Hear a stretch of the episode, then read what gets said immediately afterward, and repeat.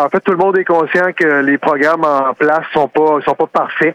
Euh, donc, il y a un engagement clair du gouvernement d'optimiser ou de moderniser, d'adapter les programmes en place, notamment le programme des billets à 500 dollars, où il y a c'est arrivé qu'il a manqué de billets à 500 dollars. Euh, ces programmes-là doivent être simplifiés puis doivent, doivent, avoir plus de fonds également. Euh, il y a aussi des intentions gouvernementales d'agir sur le plus long terme avec des stratégies plus en profondeur.